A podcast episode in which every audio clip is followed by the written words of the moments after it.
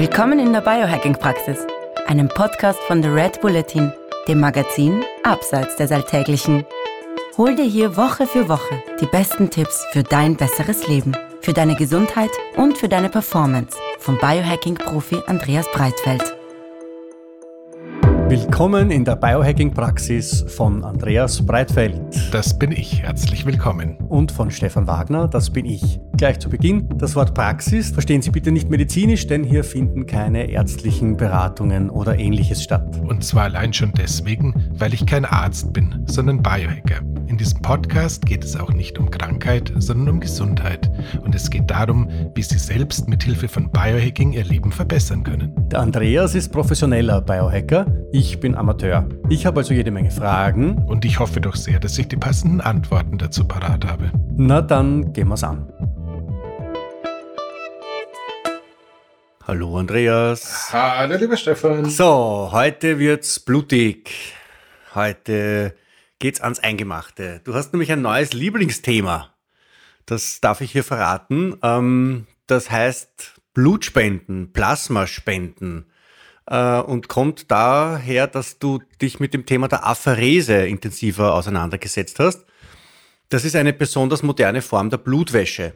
Das ist jetzt ein Thema, das nicht nur Vampire interessiert unter unseren Zuhörerinnen und Zuhörern. Ich habe es jetzt eigentlich auch nicht geglaubt am Anfang, aber dann hast du so Dinge gesagt wie Entgiftung, Lebensverlängerung und äh, Gewichtsabnahme. Das sind dann so Reizworte, die bringe ich jetzt gleich unter, damit die Leute sich nicht schrecken. Du hast mir geraten, dass ich meine aktuelle Schwermetallentgiftung unterstütze, indem ich Blutspenden gehe. Dann hast du gesagt, äh, Plasmaspenden ist insofern super, als man damit bei einem Mal gleich 800 Kilokalorien irgendwie verliert, weil der Körper das ja, diese, das Wasser abgegeben hat, ja wieder nachbauen muss. Und das fordert ihn ziemlich. Ja, und eigentlich bist du der Meinung, ich sollte längst schon einmal zur Apherese gehen, weil das einfach super ist, wenn man das herausfinden kann, wie das geht, weil man spüren muss, was das, was das alles nach sich bringt, weil das offenbar die allerärgsten positiven Auswirkungen hat. Das ist quasi ein, ein Neustart, eine, eine, eine radikale Verjüngung. Nur leider kann ich mir das nicht, nicht leisten, weil da kostet so ein Ding, so ein Durchgang kostet, glaube ich, zweieinhalbtausend Euro oder so hast gesagt. Jetzt packe ich meine, meine journalistischen Vampirzähne aus und löcher dich ein bisschen und saugt dein Wissen aus. ja, die billigen Metaphern, die kann ich mir mehr. Warum bist denn du so ein Fan der Blutspende? Jetzt erklär mir das. Also erzähl's auch den Leuten draußen, die, die dir vielleicht mehr glauben als mir.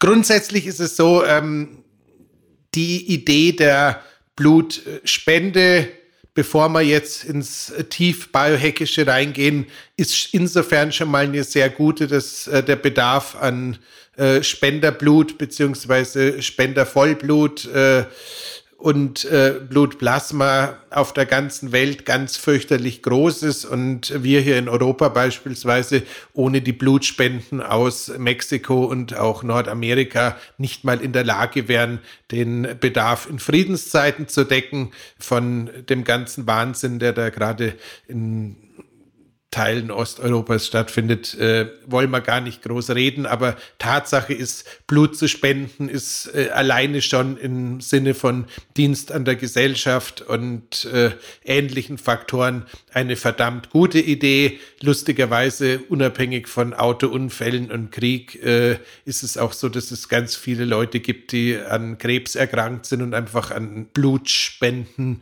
abhängig sind, wenn ich so formulieren darf. Insofern, äh, bevor wir jetzt zu den Benefits kommen, die dann in erster Linie uns zugute kommen, ähm, sollte man sich kurz auch einfach den Benefit für die Allgemeinheit äh, zu ähm, Kopfe führen. Und von da dann auch kann man natürlich, ähm, wir kennen es vom Dankbarkeitstagebuch, der Hörer ist ja inzwischen die Hörerin, ihr seid ja inzwischen schon richtige Profis. Nach all dem, was wir schon besprochen haben, ist es natürlich auch so, wenn wir Dinge tun, die quasi anderen Gutes tun scheinen, die ja ähm, deutlich stärker auch zu uns wieder zurückzukommen. Das heißt, bevor wir jetzt in die Biologie gehen, kann man rein aus psychologischen Gründen schon sagen, Blutspenden ist eine hammergute Idee. So. Okay.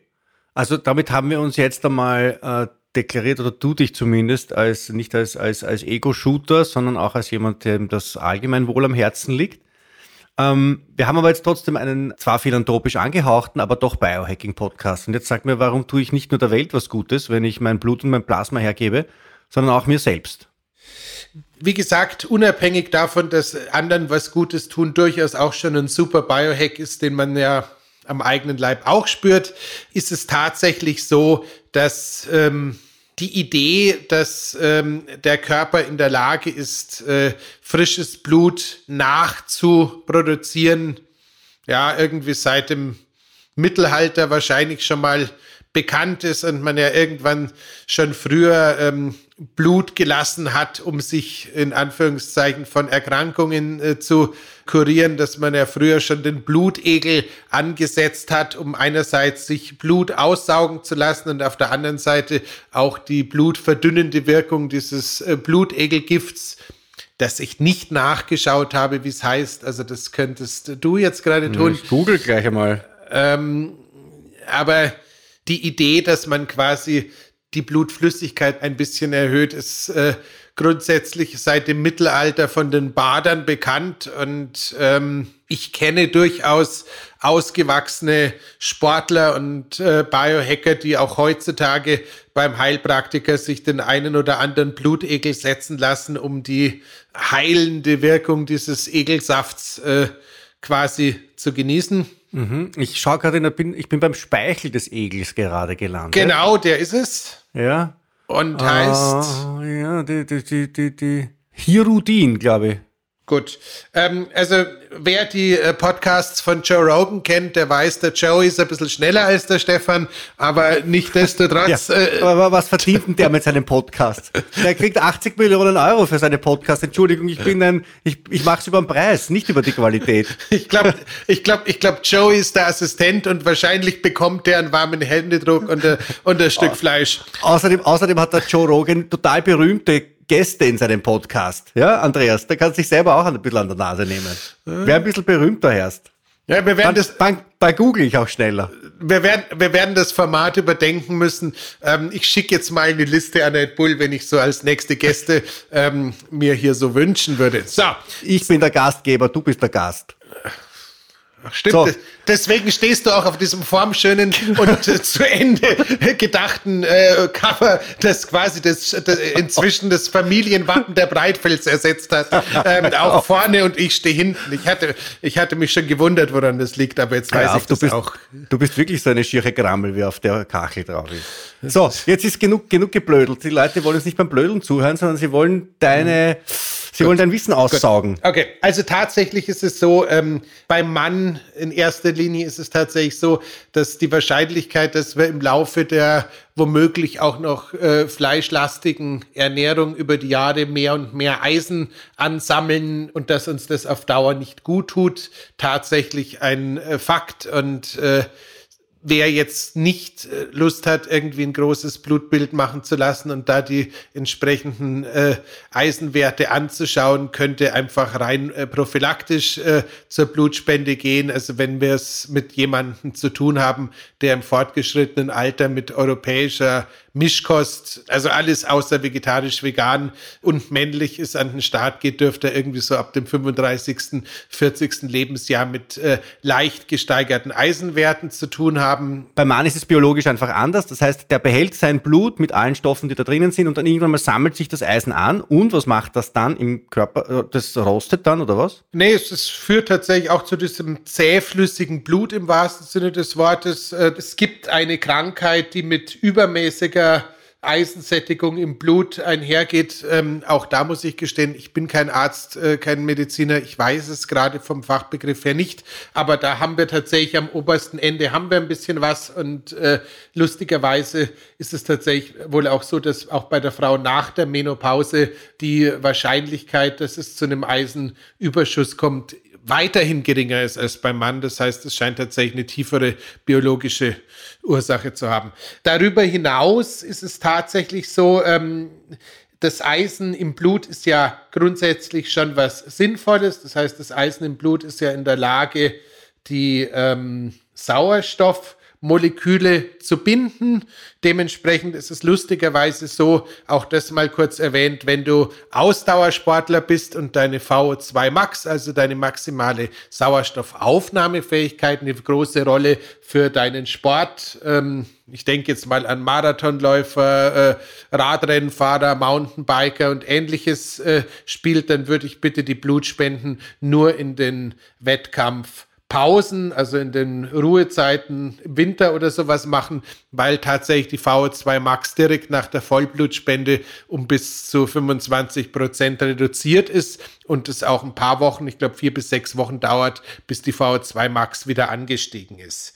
Zum Dank dafür bekommst du aber halt ähm, bei jeder ähm, Vollblutspende eine Menge von den Dingen los, die da so in deinem Blutplasma noch so rumschwimmen, die da vielleicht äh, gar nicht mehr so sehr gebraucht werden. Also wir reden da von Antikörpern, die irgendwann mal gebildet wurden und die ähm, mal mehr, mal weniger hilfreich sind.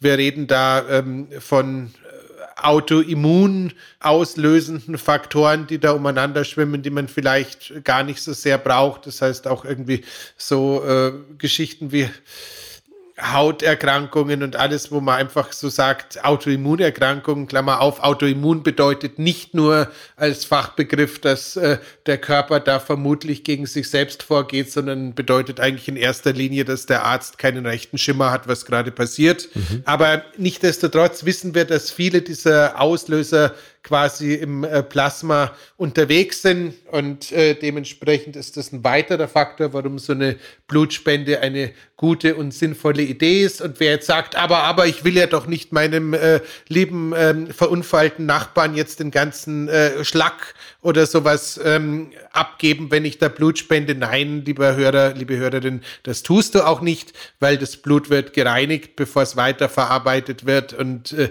durchläuft verschiedenste Prozesse, die sicherstellen, dass da nichts äh, bei deinen äh, Spendeempfängern ankommt, äh, was da nicht drin sein sollte und was in irgendeiner Weise störend ist. Also das auch schon mal gesagt, das Risiko, dass wir da was tun, besteht nicht. Ansonsten ist es tatsächlich so, wenn man jetzt irgendwie Hepatitis äh, erkrankt ist, an AIDS erkrankt ist, irgendwelche Formen von Knochenkrebs oder sowas hat, es wird äh, bevor sie überhaupt die Blutspende annehmen, in episch langen Fragebögen. Also in Deutschland dauert die Blutspende acht Minuten und das Ausfüllen der Fragebögen, glaube ich, sieben. Also es wird sehr deutlich viel abgefragt, was äh, sexuelle Gepflogenheiten und ähnliches angeht, wo man sich dann vielleicht auch im ersten Moment wundert, was das jetzt äh, das Bayerische Rote Kreuz in meinem Fall so ähm, angehen mag oder nicht, aber da geht es tatsächlich darum, dass äh, man einfach auf verschiedensten Ebenen sicherstellen möchte, dass äh, der äh, ja, Spender möglichst wenige Risikofaktoren ähm, vereinnahmt, damit man äh, trotz aller Laboruntersuchungen da halt nicht einfach später, nachdem ein großer Aufwand getrieben wurde, zum Ergebnis kommt, dass die Blutspende nicht berücksichtigt werden kann und dann doch zerstört werden muss. Okay. So, jetzt haben wir als erstes einmal, man wird ein bisschen von dem überschüssigen Eisen los, das sich angesammelt hat. Genau. Man wird ein bisschen was von dem los, was sich überhaupt so über die Jahre im Blut angesammelt hat. An äh, Antikörpern, die man eigentlich nicht mehr braucht oder in der Menge nicht mehr braucht. An irgendwelchen Schwermetallen oder an irgendwelchen Pestiziden und so weiter. Die kriegt man einmal los und zwar mathematisch betrachtet, man wird, glaube ich, ungefähr einen halben Liter Blut los bei so einer Blutspende und ich glaube, der Mensch hat ungefähr sechs Liter Blut, oder? Ist das? Genau. Ja. Das heißt, ungefähr ein Zwölftel, also ungefähr acht Prozent meines Bluts lasse ich dann dort. Äh, das heißt, ungefähr acht Prozent von diesen Stoffen, die da herumschwimmen bei mir, die wäre ich auch los. Und die guten Stoffe davon bildet mein Körper nach, weil er so schlau ist, und die schlechten davon, die sich einfach angesammelt haben, die bildet er nicht mehr nach, weil er auch schlau ist. Super. Genau. Cool. Das heißt, also die Schwermetallbelastung, die, diese Belastung mit den anderen Stoffen, die wir nicht im Blut haben wollen, die sinkt jetzt rein mathematisch um ungefähr 8% mit jeder Blutspende, die ich mache. Das ist cool. Genau. Gleichzeitig ist es auch so, dass die äh, Blutflüssig, also wie sagt man denn, die Blutflüssigkeit? Nein. Viskosität. Dankeschön. Ähm, dass die Viskosität des Blutes eben zunimmt, nehme ich dann an. Das heißt, das Blut wird wieder flüssiger und flutscht wieder besser durch. Das heißt, ähm, wir haben, wenn du bereits äh, im fortgeschrittenen Alter sein solltest und sowas wie kalte Hände, kalte Füße hast, äh, eine hohe Chance, dass äh, dieses Symptom ein bisschen nachlässt. Gleichzeitig scheint es auch so zu sein, dass die Wahrscheinlichkeit für so Gefäßverengungen äh, durch äh, ein flüssigeres Blut, in dem weniger Zeug rumschwimmt, auch wieder abnimmt. Das heißt, auch in der Hinsicht ist es ein wahres äh, Wundermittel. Ähm, okay.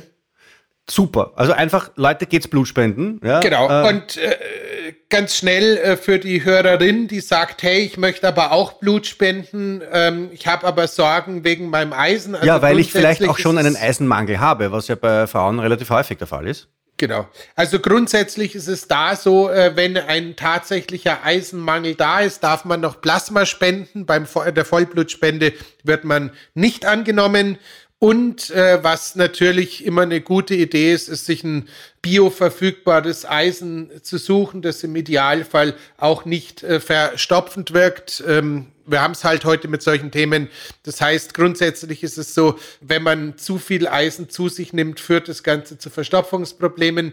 Es scheint aber so zu sein, dass es ein flüssiges Präparat im deutschen Reformhaus namens Tannenblut gibt, was eine sehr hohe Bioverfügbarkeit hat und was das ähm, Supplementieren ähm, für Eisen gerade für die Hörerin mit Eisen gerade für die Hörerin einigermaßen attraktiv macht und es scheint ein Eisenbiglycinat zu geben. Ich habe da allerdings jetzt keinen Hersteller parat, äh, der, welches auch die Möglichkeit äh, gibt, die Eisenspeicher aufzufüllen, ohne dass es zu irgendwelchen Verlangsamungen äh, der Verdauungsaktivität führt. Natürlich äh, für die, die sagen, ich mag keine Supplemente nicht, äh, die äh, rotes Fleisch hat natürlich einen relativ hohen Eisenanteil und äh, wer sich eine einigermaßen clevere Nährwerttabelle äh, im Internet googelt und da auch mal auf Eisen schaut, äh, findet sicherlich auch noch eine ganze Menge von Möglichkeiten, wie man den Eisenmangel, den potenziellen Überlebensmittel auch noch auffüllen könnte. Gut, gut. So, jetzt haben wir das. So, dann gibt es jetzt die Möglichkeit, Plasma zu spenden. Was ist jetzt der Unterschied zwischen Blutspende und Plasmaspende?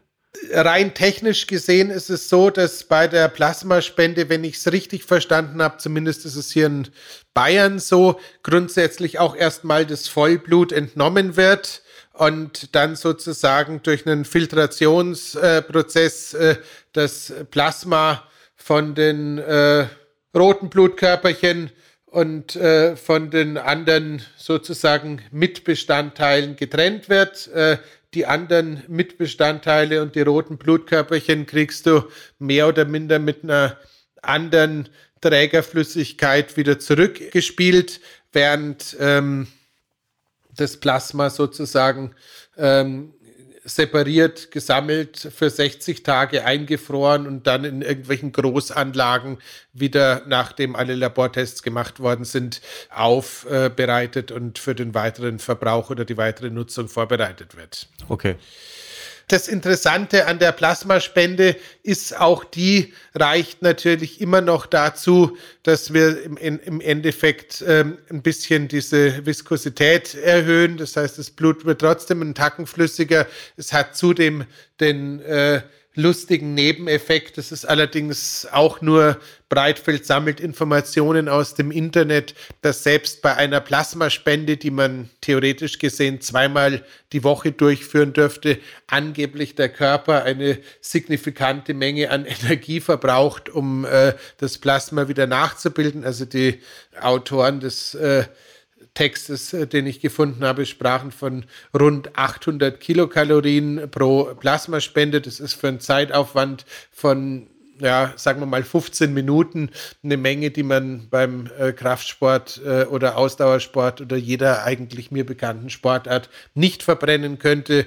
Also ähm, ich würde jetzt nicht sagen, dass äh, die Plasmaspende die super Diät ist oder ich würde es jetzt äh, so nicht verkaufen wollen, aber tatsächlich ist es ein ganz schön lustiger Nebeneffekt, äh, den man da so hat. Also wenn man so den Eindruck hat, man möchte mal was zusätzlich ausprobieren, könnte man auch da wieder den Dienst an der Allgemeinheit und den Dienst an der Allgemeinheit zusammenbringen, denn so eine gewisse Reduktion an Umfang bzw. Körperfett könnte ja durchaus auch dazu führen, dass man gesünder bleibt und dementsprechend auch selbst dem Gesundheitssystem längere Zeit nicht zur Last fällt. Oder erhalten bleibt. Oder dem Nicht-Gesundheitssystem erhalten bleibt, genau. Gut, ähm, das heißt, äh, langer Rede, kurzer Sinn.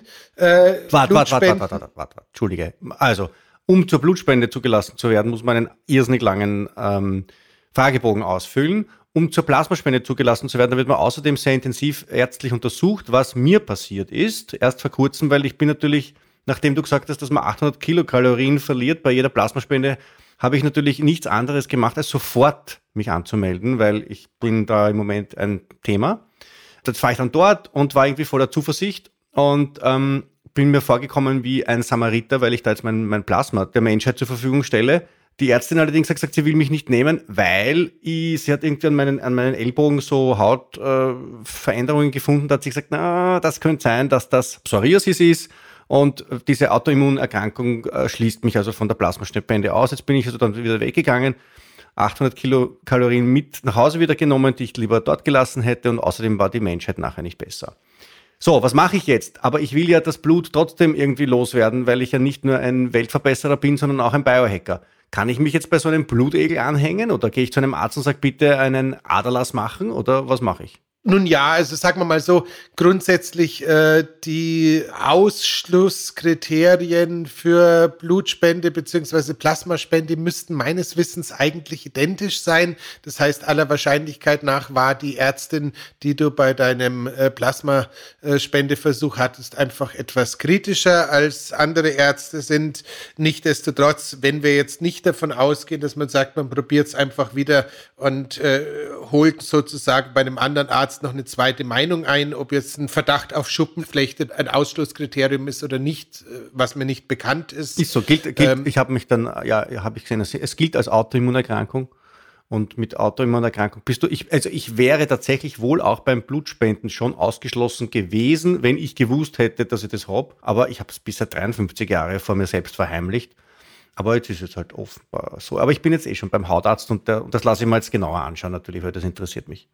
Die Frage war Blutegel. Dementsprechend ja, bitte, aber halt äh, nicht die aus dem Dorfteich, weil äh, die, die Damen und Herren Blutegel sind durchaus auch ordentliche äh, ja, Bakterien schleudern. Das heißt, ähm, ich weiß nicht, ob der geneigte Hörer, die geneigte Hörerin sowas auch noch kennt. Ich erinnere mich in München, irgendwie gab es so eine Zentralapotheke, die hatten früher so ein Aquarium mit den äh, Blutegeln im Aquarium drin, im Schaufenster stehen. Das war also für mich so ein Gräuel äh, der Kindheit, wenn man da vorbeigegangen ist, weil da Igittigit Kreisch Blutegel drin waren. Aber tatsächlich ist es so, wenn die Viecher einigermaßen entsprechend äh, sauber gehalten werden und da die entsprechenden Karenzzeiten auch beim Heilpraktiker eingehalten werden, dass man da auch nicht irgendwie vom äh, Vorspender oder sonst irgendwas äh, in äh, irgendeiner Weise kontaminiert werden kann, ist äh, der Gang zum Heilpraktiker und sich einen Blutegel setzen zu lassen eine clevere Idee.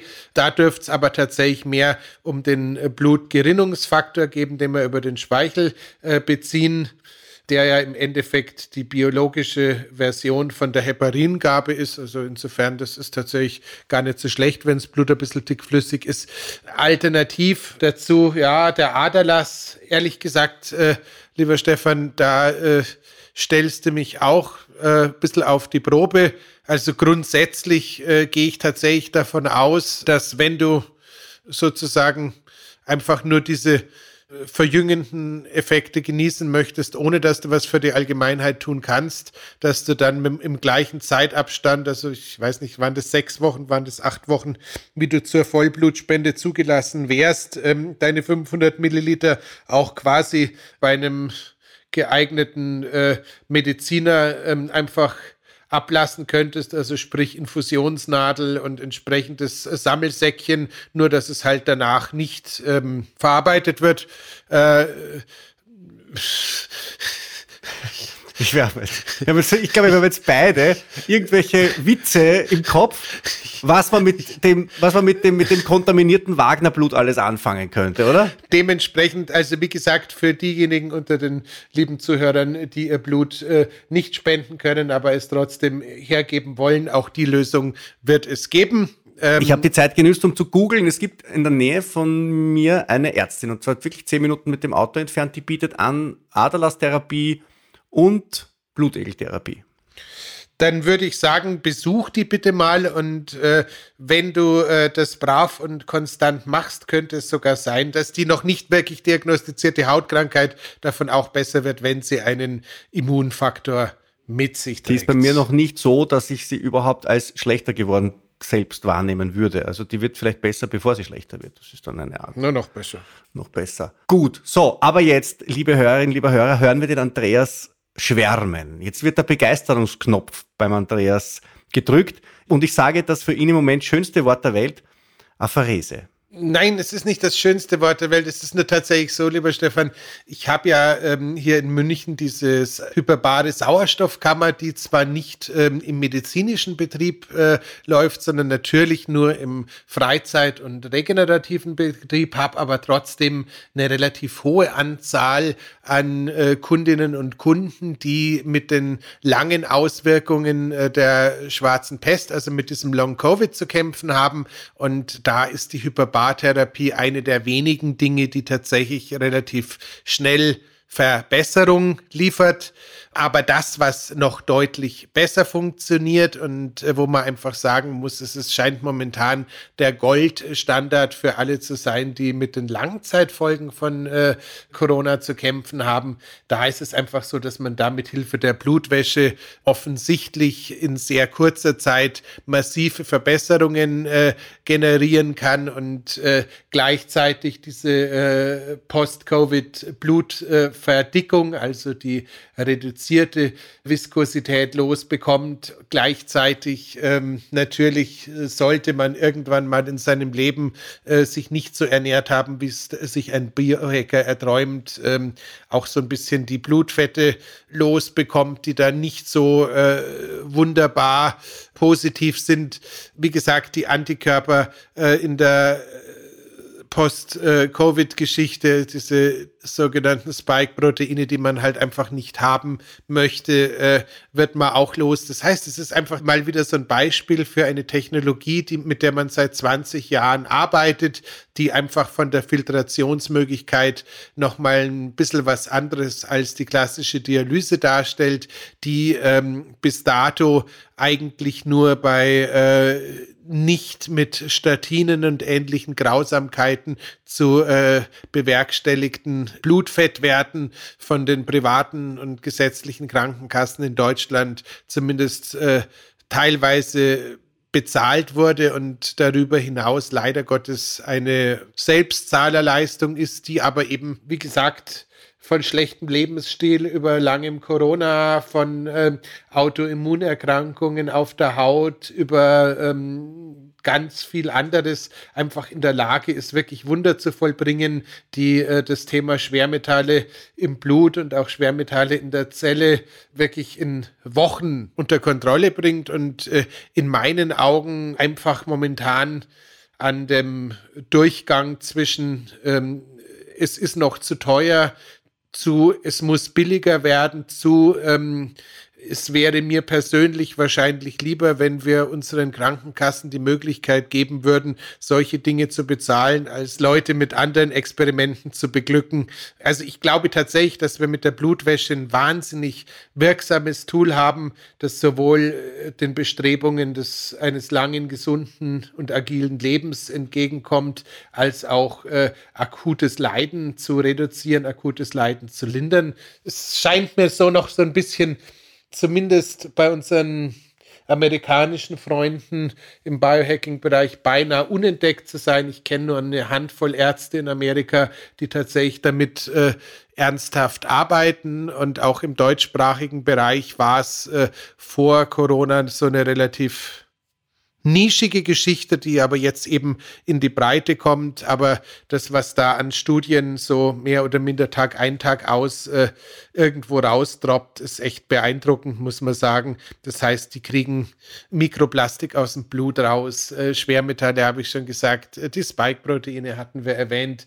Das Blut wird wieder flüssiger, das äh, böse Cholesterin aus dem Blut kann rausgefiltert werden.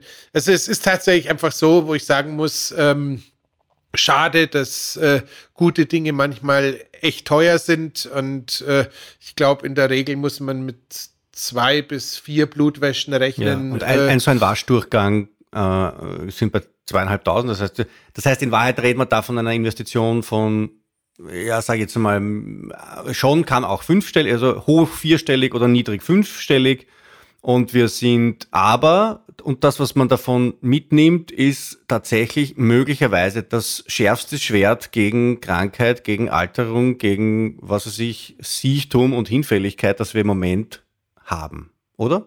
Ja, zumindest äh, im Rahmen dessen, was äh, im deutschsprachigen Raum möglich ist. Also ich meine, immer wenn man über Anti-Aging spricht, äh, hört man ja von den alten Männern, die Jungfrauenblut trinken. Und äh, tatsächlich ist es so, dass es eine Mausstudie in Amerika gibt, wo man eine alte Maus und eine junge Maus äh, miteinander verbunden hat. Es ist, diese Versuche sind immer ganz grässlich, grässlich, grässlich, wenn man sie schildert. Aber das Ergebnis war tatsächlich so, dass äh, die alte Maus dank des jungen Bluts äh, wieder jünger geworden ist und die junge Maus aufgrund des alten Bluts, das quasi bei diesem Austausch bei ihr angekommen ist, eine Zeit lang gealtert ist, als man die beiden Tiere aber dann wieder voneinander getrennt hat, wurde die junge Maus wieder gleichmäßig jung, aber die alte Maus hat nach wie vor von diesem Verjüngungseffekt profitiert. Beim Menschen, ähm, beim Menschen ist diese Versuchsanordnung bisher nur in Winnetou-Filmen angewendet worden. Mm, in, interessant interessanterweise nicht. Ähm, tatsächlich ist es so, dass es, äh, ich glaube, trefflicherweise heißt der Laden Youngblood in Amerika gibt. Die sitzen dann auch sicherlich äh, irgendwo in Silicon Valley. Da kannst du dann den Physikstudenten oder die Physikstudentin deiner Wahl suchen, die die passende Blutgruppe habt und dann äh, sitzen die da nebeneinander und dazwischen Wirklich? hängt also auch so ein, hängt dazwischen, dazwischen hängt dann auch so ein ich einen Witz ähm, gemacht, Blutfilter. Andreas, ich habe einen nee, Witz nee. gemacht. Das gibt's wirklich? Das gibt es tatsächlich. Äh, und auch da ist es durchaus so, dass das. Äh, das ist aber schon arg. Deswegen, lieber Stefan, für unsere Hörerin, für unseren Hörer, ähm, auf der moralisch saubersten Ebene ist die Blutspende. Wer nicht Blut spenden kann oder ähm, einfach nicht zugelassen ist, obwohl er eigentlich könnte, ähm, kann sein Blut immer noch äh, quasi abgezapft bekommen, kann mit Blutegeln arbeiten. Für die, bei denen es richtig brutal ausschaut und wo man einfach sagt, der Leidensdruck ist hoch, ich will das jetzt, oder äh, die einfach sagen, äh, bevor ich mir den Flug in der Business Class in den Urlaub oder das neue Auto oder äh, den äh, 58. Besuch beim Top-Friseur genehmige, lege ich lieber Geld zur Seite und tue was für meine Gesundheit. Blutwäsche halte ich momentan, wenn man irgendwie bei der Checkbox für Gründe, warum man das machen möchte, mehr als einen Haken setzen kann. Echt für ein sehr, sehr spannendes Ding. Ist es realistisch, dass das in absehbarer Zeit äh, leistbarer wird, weil ich meine, 10, 10k äh, hat irgendwie keiner von uns herumliegen, wo er nicht weiß, wohin damit. Mei, Stefan, nochmal, es gibt äh, Bettenhersteller, die sagen, ähm, gib XYZ Euro für dein Bett aus anstelle für dein Porsche Cabrio, weil im Bett verbringst du jeden Tag, äh, jede Nacht sieben bis acht Stunden im Porsche Cabrio, vielleicht äh, eine Stunde, wenn es viel ist. Es gibt äh, biologische Zahnärzte, die äh, den Preis eines Porsche Cabrios dafür aufrufen, dass sie dir äh, die äh, Schwermetallschleudern aus dem Mund rausnehmen, das alles mit Porzellan neu aufsetzen. Ähm, ich, ich, hoffe, ich hoffe ein gebrauchtes Porsche Cabrio, oder? Also Es kommt auf die Umfänglichkeiten an, aber ich habe den Verdacht, dass es auch in dem Bereich durchaus äh, ordentliche Kosten gibt, die auf okay. einen zukommen können. Das heißt, äh, letzten Endes äh, bin ich nicht derjenige, der sagt, du sollst dein Geld äh, für einen Urlaub in der Karibik ausgeben und nicht für eine Blutwäsche. Ich bin aber auch nicht der, der sagt, du sollst den Urlaub äh, nicht machen, ja. sondern dafür lieber eine Blutwäsche machen. Das muss im Endeffekt jeder für sich selbst entscheiden. Nichtsdestotrotz, ähm, es gibt auch, habe ich mir sagen lassen, Leute, die tatsächlich solche Behandlungen in Raten dann abzahlen, weil einfach der Leidensdruck so immens hoch mhm. ist, dass sie sagen, ich will das jetzt. Tatsächlich scheint es im Rahmen von dieser Post-Covid-Geschichte jetzt eine solche Vielzahl von äh, positiven Studien im In- und Ausland zu geben, dass der Druck auf die Kassen äh, für Leute, die unter den Langzeitsymptomen äh, zu leiden haben, da die Leistung zu übernehmen, immer größer wird. Mhm. Das heißt, ähm, wir wissen es ja momentan nicht. Es ist Frühjahr, das Leben ist gut, die Zahlen nehmen ab und die Bedrohung ist geringer. Aber wenn jetzt äh, das Thema äh, noch uns viele Jahre weiter verfolgt, äh, dann gehe ich tatsächlich davon aus, dass es irgendwann den Kassen nichts anderes übrig bleiben wird, als die Behandlung auch in einem gewissen Maße zu bezahlen, weil es halt tatsächlich evidenzbasierend eine der wenigen Möglichkeiten ist, äh, da momentan was zu tun. Ich, ich, weiß das, weil wir eben jeden Tag wirklich äh, miteinander reden, auch wenn wir nicht gerade ein Mikrofon mit, mitlaufen haben. Du empfiehlst ja Klientinnen und Klienten von dir, die deine Dienste privat in Anspruch nehmen, in manchen Fällen tatsächlich auch so etwas zu machen.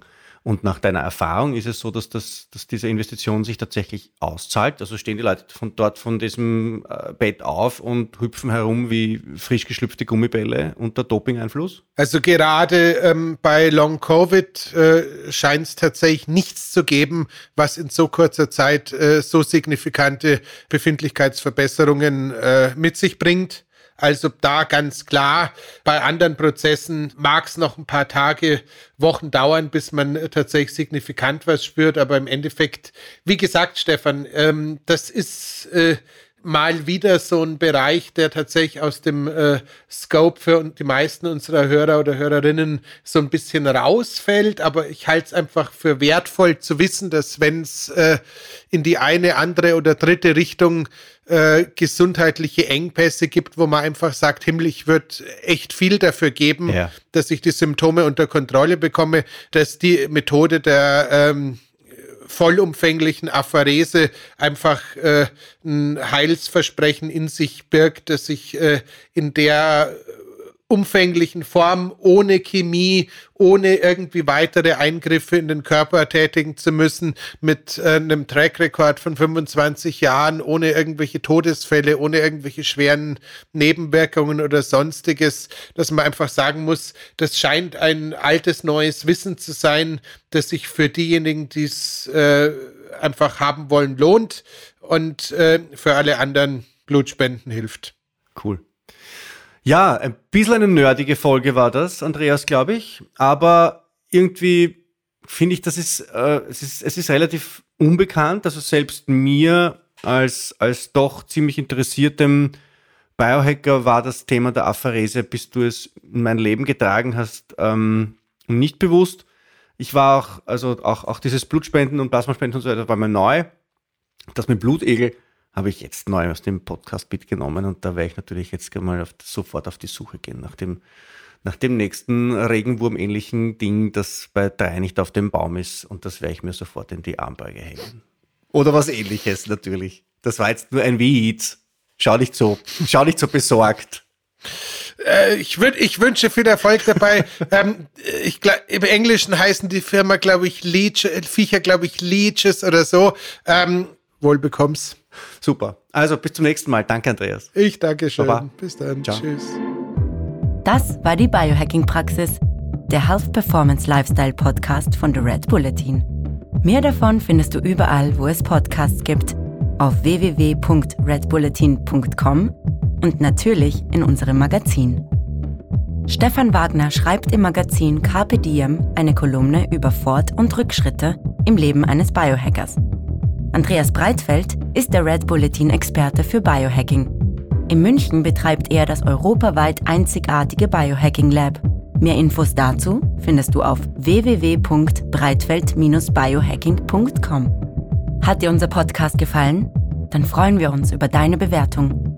Und noch mehr, wenn du uns weiterempfiehlst.